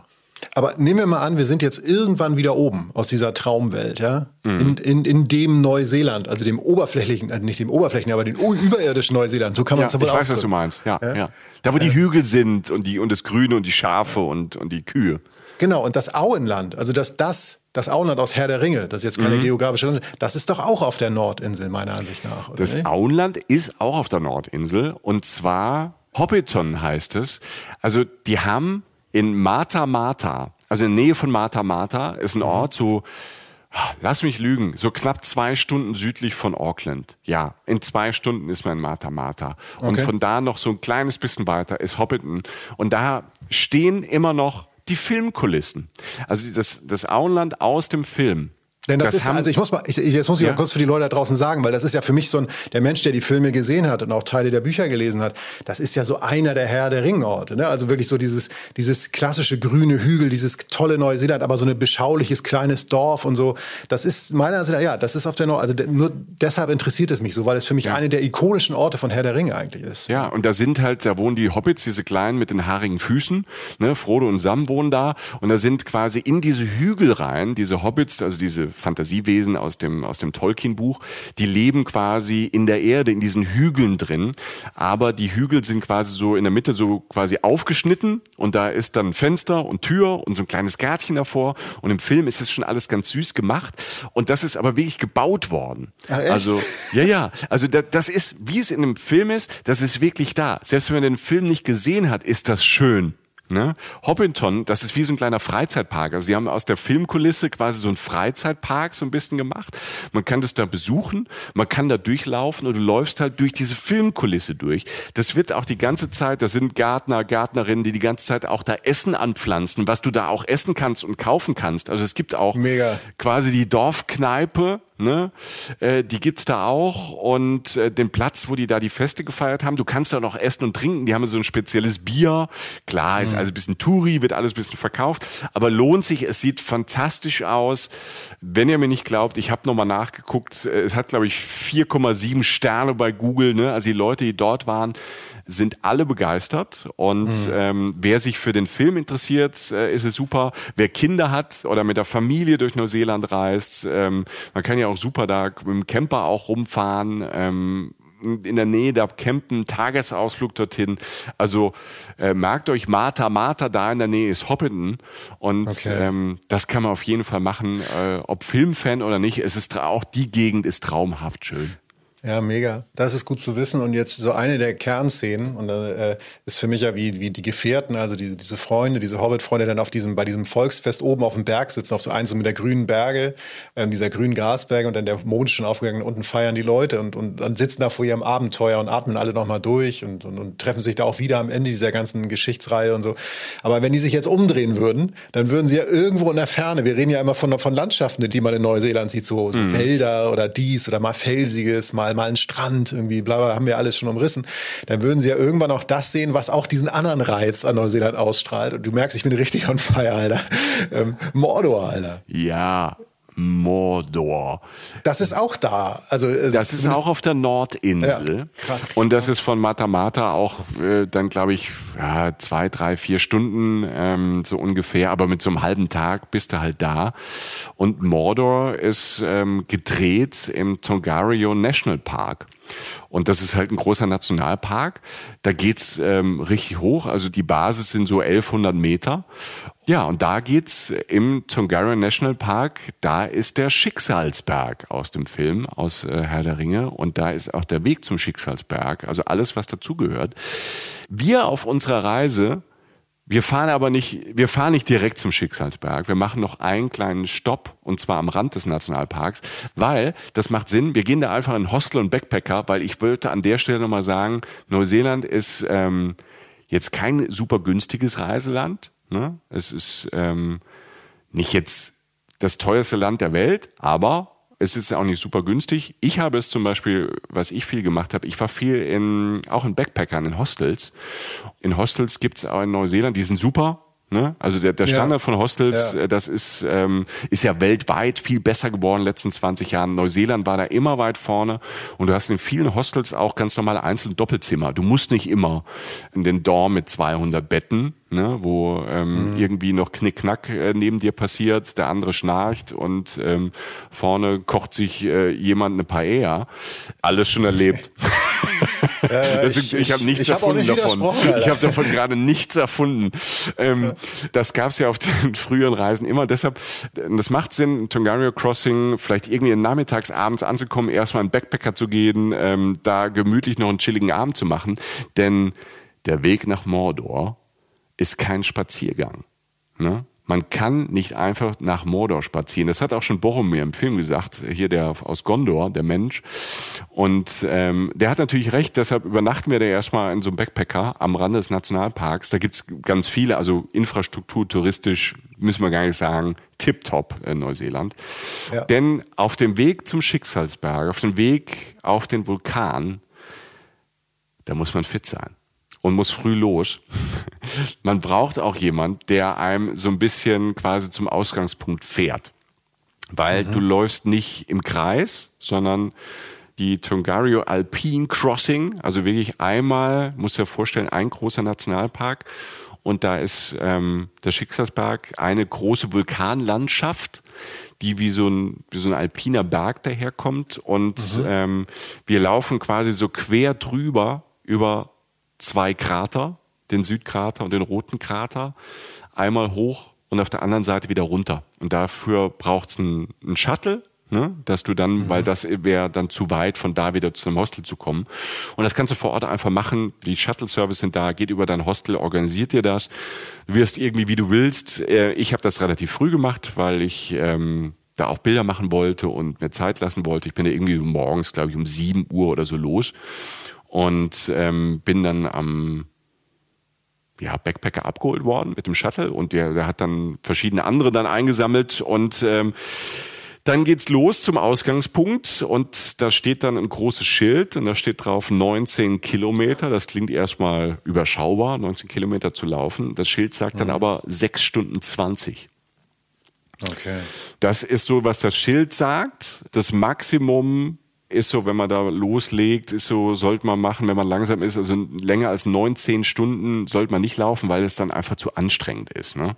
Also es ist ja auch nichts jetzt was für, keine Ahnung, wenn man noch nie irgendwie äh, länger als eine Stunde gelaufen ist, ist der Weg durch Mordor echt anstrengend. Also so ein bisschen Grundfitness sollte man schon haben. Es ist jetzt nicht so ganz großes Abenteuer, dass es jetzt wie so ein Klettersteig ist, ne, wo du jetzt Eisen oder so brauchst, aber du brauchst schon mal ein paar ordentliche Schuhe ne, und so ein bisschen Kondition halt, um einfach einfach sechs, sieben Stunden zu laufen. Es gibt eine Toilette, äh, so nach ein, zwei Stunden bei den Soda Springs, das sind so kleinere Wasserfälle.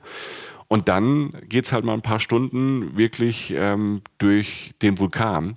Ja, durch Mordor. Es ist nicht immer nur Spaß. Nein, es ist Aber ein geil, Riesenspaß. Das ist doch, es ist, es das ist, doch super. Ja, also ich also, meine, das muss, das muss doch anstrengend das, sein. Ja, also das, das, gehört auch irgendwie dazu. Das gehört also. dazu, weil es ist verdammt nochmal Mordor und es ist trotzdem schön und gruselig zugleich. Ich erkläre das gleich, warum ich das, warum ich das schön und gruselig zugleich finde, weil diese Landschaft wirklich da abgefahren und so ein bisschen böse und düster daherkommt. Erstmal noch gar nicht, weil ich bin gestartet so mit blauem Himmel ne, dort und dann bin ich zu diesen, die, die ersten paar Meter gelaufen, zu den Soda Springs, sind so kleine Wasserfälle und dann geht's so durch dornige Wäldchen durch das ist dann schon, da wurde es auch schon ein bisschen boosterer, auf einmal war die Sonne weg und dann läufst du durch so einen Wald, da sind wirklich Dorn und das Gestrüpp und die Büsche sind wirklich dick und dann kommst du zu so einer Moorlandschaft, ne? Also auf dem, es ist alles nur noch braun, es ist nicht mehr grün, das Grün ist weg, es ist irgendwie alles fast nur noch so, so braun. Du hast in dem Moor überall, du musst auch ein bisschen aufpassen, wenn du durchläufst, das sind so kleine Pools, so kleine Wasserstellen, auch die aus dem Film. Wenn, ähm, ähm, Sam und äh, Frodo Richtung Mordor laufen, sind diese Pools, wo von der großen Schlacht vorher, ein paar hundert Jahre vorher, halt immer noch äh, Soldaten konserviert drin liegen und auf den Ring, den Frodo im Hals trägt, äh, reagiert. Vielleicht könnt ihr euch an die Szene erinnern, wenn ihr sie geguckt habt. Wenn nicht, ist auch nicht schlimm. Es ist nur nur sehr spooky in Moor mit kleinen Pfützen. Überall hast du wieder Nebel und so Dampf. Ja, und da läufst du durch. Ist wirklich beeindruckend, aber halt auch ein bisschen gruselig. Und dann wird's für die Beine gruselig, weil es geht nach oben. 200 Höhenmeter auf zwei Kilometer bis zum Rand des Südkraters. Also 200 Höhenmeter auf zwei Kilometer, das ist schon ordentlich. Äh, ja. deshalb heißen äh, die Dinger auch die Teufelsstufen, ne? also dieser Abschnitt. Dann mhm. geht's wirklich in die Beine. Und ähm, das dann rauf bis an den Rand des Südkraters, also an den ersten Krater, der nicht aktiv ist. Und äh, das ist auch spannend, wenn du dann auf so ja 1600 Meter da oben bist, also keine ne, über der dortigen Baumgrenze, da ist nichts mehr. Und da ist nur noch Gestein, Geröll, Lava, dieser riesige Krater, durch den wir gleich durchlaufen, auch einfach quer durch. Aber du bist erstmal geflasht durch diese ganzen Farben, also verschiedene Brauntöne, Umbra, Beige, Ne? Immer wieder diese nassen Pflanzen, alles ist dann irgendwie feucht und, ähm, und immer wieder Schwefel und Mineralien, dieser Geruch in der Nase und der macht auch manchmal den, den Sand und die Steine rot, rosé, rotbraun. Alles mischt sich. Und du erkennst wirklich Morde aus dem Film. Und wie gesagt, ich bin ja mit der Sonne gestartet, mit blauem Himmel, aber da oben zog sie es plötzlich zu. Wolken, immer mehr Wolken. Es wurde dann windig und zornig. Es kam so, ne, es war ja dort äh, Sommer, aber das war so November-Nieselregen und so Graupel auf einmal. Und ich war froh, dass ich auf den Mann im Hostel gehört hat, äh, der mich dann quasi mit dem T-Shirt und dem kleinen Pulli um den Hals gesehen hat und sagte, ist das alles, was dabei hast? Nimm da mal eine Jacke mit, dann kann es auch schneien. Und ähm, ich zum Glück auf ihn gehört habe, denn auf einmal, es wurde, es, es wurde auf einmal innerhalb von Minuten hat sich die, die ganze Szene, also dieses ganze Bild, mein ganzer Blick halt verändert. Und das ist wieder das Fantastische, wo ich sage, ja, gruselig, aber trotzdem schön bildgewaltig, naturgewaltig. Und so ging es dann halt ähm, bei dem Wetter durch den Südkrater durch. Das ist auch alles, das ist auch nicht gefährlich da oben. Es ist sehr, du bist nicht alleine da. Das machen viele. Da sind auch ne, überall Markierungen. Man kann sich wirklich das trauen, das zu machen, wenn man halbwegs ein bisschen fit ist. Und dann geht's halt ähm, durch den Südkrater Richtung Red Krater, den roten Krater. Also der wirklich auch noch, ähm, da ist der Vulkan noch aktiv merkst du auch, du spürst das irgendwie, weil sich dann auf einmal in dieses Wetter, in diesen Nebel, in diese Wolken dann auch wieder Schwefel halt gemischt hat. Und diese Mischung ist halt abgefahren. Die erlebst du halt mit allen Sinnen und guckst die ganze, ich habe mich die ganze Zeit so unglaublich umgeguckt. Ne? Ist das echt? Bin ich noch da? Was habe ich heute Morgen Frühstück? Was haben die mir ins Frühstück gemacht, dass ich das hier alles so sehe? Was für ein Trip ist das, auf dem ich gerade bin? Und ähm, und das Fantastische ist dann, wenn du denkst halt, und das ist mir immer wieder in Neuseeland passiert, und das ist mir auch bei den Watomo Caves passiert, da unten drin, wenn ich dachte, Mensch, ist das schon abgefahren. Dann kam am Ende nochmal so ein High, und das gab's auch in Mordor. Ich konnte den Ring ich konnte den Ring nicht ins Feuer werfen, weil es gab kein Feuer. Zum Glück ist dieser, ist dieser Vulkan da nicht ausgebrochen. Und dann wurde Mordor halt nochmal freundlich und mega abgefahren. Denn ähm, der Höhepunkt ist, nachdem du den quasi den Gipfel des Vulkans überquert hast und da quasi auf der Schulter da entlang gelaufen bist, ähm, dann geht's nämlich dann wieder runter auf der anderen Seite. Und dann geht's äh, auf so einer Schotterpiste, muss man ein bisschen aufpassen, das fand ich ein bisschen zornig. Bergab ist ja manchmal irgendwie schwieriger als berghoch. Dann ging's dann runter zu den Seen. Bergseen, finde ich ja, ich weiß, wie es dir geht, Jochen, haben ja eben immer schon so, so eine gewisse Magie. Also ja. Berg, See, ein Himmel, der sich drin spiegelt, das ist ja immer schon mal Wahnsinn. So. Voll. Ein Vulkansee, den hatte ich bis dahin so noch nicht gesehen. Ich laufe quasi den Schotter, nicht nur quasi, ich laufe bedächtig diesen Schotter runter und dann blitzt auf einmal so in meinem Augenwinkel und ich denke, was ist das denn? Und ich wusste ja, da oben sind Seen. Aber ich habe auch schon Bilder vorher gesehen davon, weil dafür wird Werbung gemacht. Wenn du den See auf dem Werbeplakat da siehst, denkst du, oh, das ist aber schön. und dann bist du da oben, du hast gerade Mordor überlebt läufst die Schotterpiste wieder runter, also bist schon auf dem Rückweg und du weißt, ah, da kommen ja gleich die Seen und dann blitzt sowas in deinem Augenwinkel, was Gelbes, was Orangenes, was Grünes, was Türkisenes. Diese Seen, die sind nicht riesig, die sind nicht groß, da kann man in ein paar Minuten drumherum laufen. Diese Vulkanseen leuchten. Also es ist wie eine Netzhautpeitsche. Aber diese Farben, ne, gelb, orange, grün, türkis, dieser Schwefel, drumherum hast du so einen Rand, weißt du, so einen Schwefel-Vulkanrand, was dem Ganzen wie so ein Passepartout nochmal so das Ganze in dieses, in diese, in diese seltsame Bergwelt halt einbettet. Und dann hast du halt wirklich mitten in dieser düsteren Vulkanlandschaft ähm, Schwefelwasser, was um die Wette leuchtet. Und jede Quälerei, ob du jetzt äh, Sam, Frodo oder Michi oder Jochen heißt, jedes Wetter da oben hat sich damit gelohnt, denn das ist, finde ich, so das echte Finale da am Schicksalsberg. Wenn man an diesem See steht, setzt sich dahin, guckt da so sprachlos drauf. Man kann da nicht rein, deshalb das Wasser ist ein bisschen zu sauer. Ich glaube, das tut nicht gut, da so lang drin zu schwimmen, ähm, so für die Haut. Aber wenn du dann da sitzt und hast da eine Thermoskanne und hast dann, ähm, ich weiß gar nicht, was ich da getrunken habe, ähm, wahrscheinlich irgendwas mit Zucker und Wasser und äh, sitzt da und beißt irgendwie dein äh, Sandwich, was du morgens gemacht hast, und beißt da rein und machst an dem See halt nochmal eine Rast.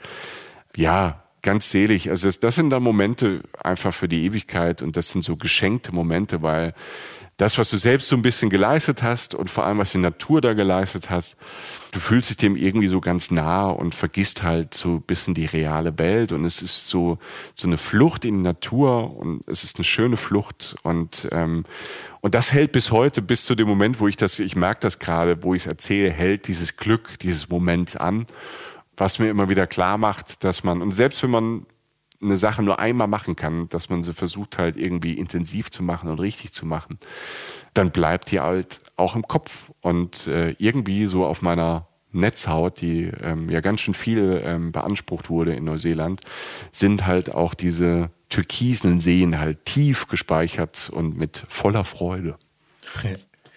Ja, das, das bleibt, genau. Das ist das, was bleibt. Das ist witzig, weil das so eine der Kernaussagen von uns ja so ist. Es gibt so Sachen, die, die kann man dann auch keiner mehr wegnehmen. Und die gehen dann auch nicht mehr weg. Und die verändern sich sogar an einem. Da denkt man anders irgendwann mal drüber. Und wenn man noch mal tiefer eindringt, dann bewegen sie einen irgendwie immer noch. Und das hat auch mit dem Weg dahin zu tun. Sei es jetzt die Anreise nach Neuseeland, sei es jetzt der Weg durch Mordor oder was auch immer dich bewegt hat, nach Neuseeland zu gehen. Und das, ja, ich sehe ich seh mich da sozusagen wieder. Und das sind so die Sachen, die, da gibt es Fotos von, da bin ich mir sicher. Vielleicht auch ein paar ohne dich, das finde ich ganz gut.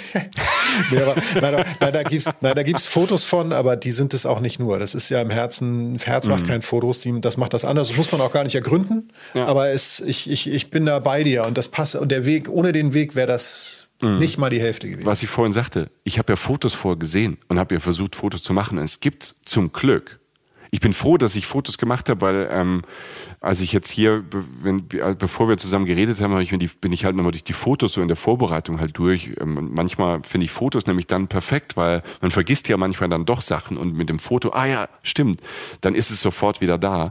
Keins der Fotos die ich je gesehen habe, kommt da halt ran. Also wahrscheinlich gibt es bestimmt von irgendwelchen tollen Fotografen, Fotografinnen halt Fotos mit einer tollen Kamera und perfektem Licht dass es da rankommen lässt. Aber keins der Fotos ähm, kann dieses Bild in meinem Gehirn halt ähm, ja widerspiegeln oder kommt da ran.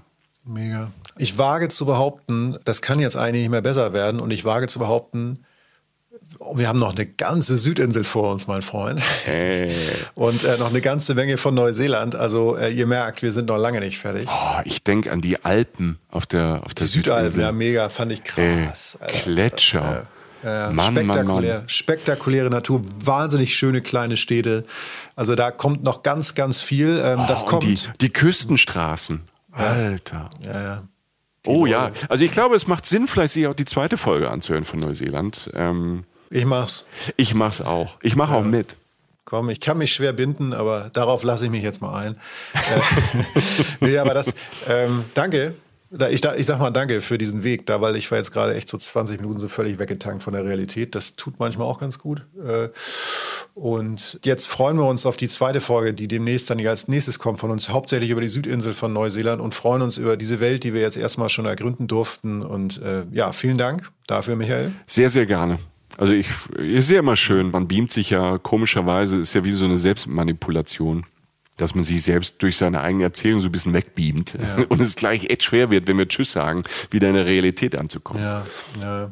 Aber ähm, freuen wir uns über das und dass wir das immer wieder machen, äh, bis wir nicht mehr können. Und ich würde jetzt mal sagen, wir machen für heute den, auf Neuseeland den Deckel drauf und freuen uns auf die nächste Folge, wo es nochmal richtig zur Sache geht. Ich sage nochmal ganz kurz äh, einen kleinen Gruß rüber an unsere Freundinnen von äh, Geosaison. Ne? Die äh, sind ja auch große Reisefans. Die machen das im Printbereich, also mit einem Heft und mit sehr schönen Bildern. Und äh, im neuen Heft, Michi, du erinnerst dich, da habe ich diese Anekdote geschrieben über Costa Rica. Oh ja, die ist schön. meine Begegnung mit dem Krokodil. Also ich wollte eigentlich Joch, nur. Jochen und das Krokodil, sehr, sehr schön schön. Stichwort Sachen, die man nicht vergisst. Auch das mhm. Krokodil wird noch dran denken. Also ähm, das äh, hat alles. Das ist immer noch in Therapie, das Krokodil. Ja, es liegt auf so einer Couch. Ich dachte so, mein Gott. Ähm, Dieser der, Typ. Äh, war der schlecht drauf. Nee, aber es sollte eine nette Bootsfahrt in Costa Rica werden. Ähm, und es wurde dann es war nett, aber es war auch legendär, weil dann Krokodil noch recht nah kam und ich musste raus und schieben und stand im Wasser. Alles ganz komisch. Und sonst im Heft noch drin äh, ist auch äh, ein kleines Special über Friesland, also Ost-, West- und Nordfriesland. Da kennen wir uns auch gut aus. Da haben wir auch neulich eine Folge zu gemacht, sogar zwei im Laufe der Zeit über ostfriesische Teezeremonie, neulich in der Niederlande-Folge und davor auch schon mal eine über Ostfriesland, eine Ecke, die wir sehr mögen. Das sei nur kurz gesagt. Aber ansonsten, liebe Menschen draußen, vielen Dank äh, fürs Zuhören und äh, wenn ihr Bilder davon sehen wollt, auch äh, von uns beiden aus Neuseeland und äh, von dem letzten Weg, den Michi da gegangen ist für uns alle, ähm, dann schaut auf unseren Kanälen vorbei, auf Instagram, auf Facebook, auch auf unserem Blog, den haben wir so ein bisschen general überholt, der ist echt verdammt schön geworden. Also wir sind da so ein bisschen stolz drauf. Also wenn man mal angeben will, also wenn ich angeben will vor meiner Verwandtschaft, dann zeige ich immer den Blog. Das ist echt nett geworden. mein Blog. Ja, ja, ja genau so. Und deshalb checkt das gerne aus. Da habt ihr nochmal eine kleine visuelle Ebene unseres ganzen Erlebnisses hier. Ähm, und ich sage erstmal vielen Dank und lasse die letzten Worte an unseren Herrn ähm, Frodo, Sam, Michael, was auch immer, suchst du aus. Äh, der Ring ist bei dir und wir sind noch lange nicht am Ziel. Wir bringen ihn noch ein bisschen weiter auf die Südinsel nächstes Mal. Also wenn ich mir einen Charakter aussuchen darf, will ich Gandalf sein. Gandalf? Gandalf, ja, ich will Gandalf sein. Gandalf ist der coolste. Gandalf kennt die Adler, kann mit denen wegfliegen, er kann, kann zaubern, hat immer einen coolen Spruch drauf, kann Feuerwerk mhm. machen. Ich bin ein bisschen Gandalf-Fan, weil ich mal in einer, lustigerweise per Zufall in einer Kneipe in Berlin neben dem äh, Schauspieler von Gandalf gestanden habe, an der Bar. Alter Schwede, okay. ja, es war Berlinale und der Mann hatte auch Durst. Und ähm, ich kann behaupten, meine Damen und Herren, ich stand schon neben Gandalf und habe ein Kaltgetränk getrunken. Okay, da hat und, er uns nochmal äh, weggedrückt. Ich wäre gern Baumgart. Ähm, das sind diese Bäume, diese lieben, tief sprechenden Bäume. Baumgart. Ja, das wäre ich, mein Schatz. Aber das ist eine andere Geschichte. Ähm, ja. ja, gut. Also, Michi, du hast die letzten Worte. Ich sag schon mal Tschüss. Ich sage auch Tschüss. Äh, vielen Dank. Wir hoffen sehr, dass wir euch so ein bisschen inspirieren konnten, euch auch ein bisschen wegbieben konnten aus der Realität. Wenn es euch gefallen hat, lasst es uns auch wissen. Empfehlt uns äh, gerne weiter an Freunde Freunde, Freundinnen oder ähm, postet es bei euch in, in der Story bei Instagram, bei Facebook. Wir sind ja überall, verlinkt uns da. Und wenn ihr es äh, ganz toll fandet, dann schenkt uns doch gerne Sterne bei Apple Podcast und äh, bei iTunes. Ähm, das hilft uns immer sehr und wir freuen uns sehr. Vielen, vielen Dank. Euch alles Gute. Reisen, Reisen. Der Podcast mit Jochen Schliemann und Michael Dietz.